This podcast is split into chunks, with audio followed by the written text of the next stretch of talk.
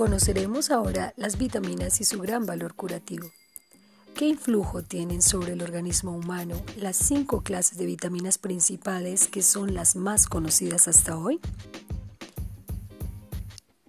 Vamos primero con la vitamina A, llamada antiseroftálmica, porque posee la propiedad de curar enfermedades de la vista.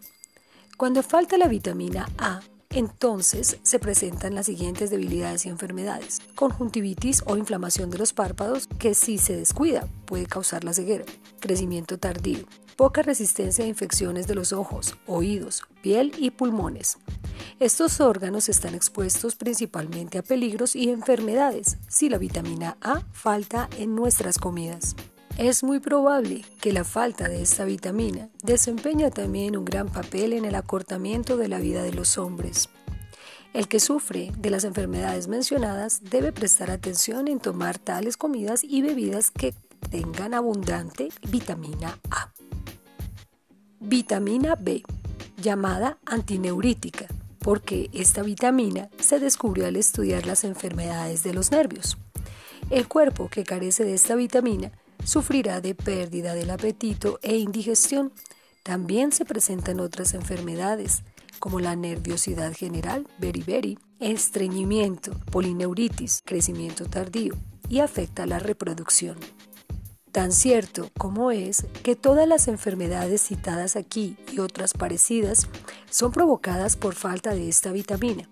Tan seguro es que ellas pueden ser aliviadas y curadas con la misma vitamina tomada en comidas crudas y bebidas.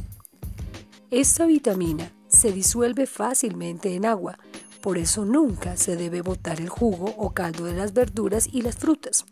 Justamente de esta manera se pierde lo que el cuerpo necesita. Por eso, diariamente, y en especial modo, el cuerpo humano necesita de esta benéfica vitamina. Vitamina C, conocida también como la vitamina antiescorbútica, por haberse descubierto en la cura del escorbuto. La falta de la vitamina C produce las siguientes enfermedades. Inflamación de la boca, articulaciones duras y tiesas, hemorragias, escorbuto, dientes defectuosos, diversos daños en la salud, irritabilidad, falta de vigor y crecimiento tardío. Esta vitamina debe ser ingerida especialmente a diario. Está contenida en abundancia especialmente en las naranjas, los limones, repollo crudo y en tomates. Vitamina D. Esta vitamina es conocida como la antirraquítica porque fue descubierto en la cura del raquitismo.